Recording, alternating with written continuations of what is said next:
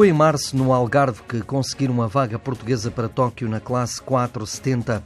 Os irmãos Costa, Diogo e Pedro seguiram a corrente de outros velejadores famosos na classe, como Hugo Rocha, Nuno Barreto, Álvaro Marinho e Miguel Nunes, e vão estar agora entre os melhores no país dos olhos pequenos.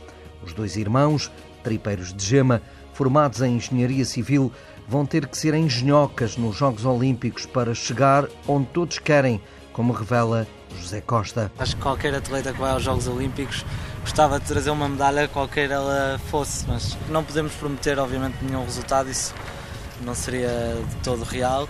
Vamos com certeza dar o nosso melhor, é a única coisa que podemos prometer. Prometem representar bem a nação, ainda que a vela tenha muitas variáveis e condicionantes em cada regata, mas a Irmandade vai ser ajuda preciosa para superar todos os obstáculos, confessa o mano Diogo. Acho que é diferente partilhar isto com um irmão e guardar esta experiência em família. É muito mais fácil em termos de logística e tudo, porque sempre que precisamos de falar um com o outro, vivemos juntos. Em termos de vivências e de experiências, acho que é espetacular. Apesar da estreia olímpica, os irmãos Costa já velejaram e sentiram as águas do Japão em provas nos anos de 2015 e 2019.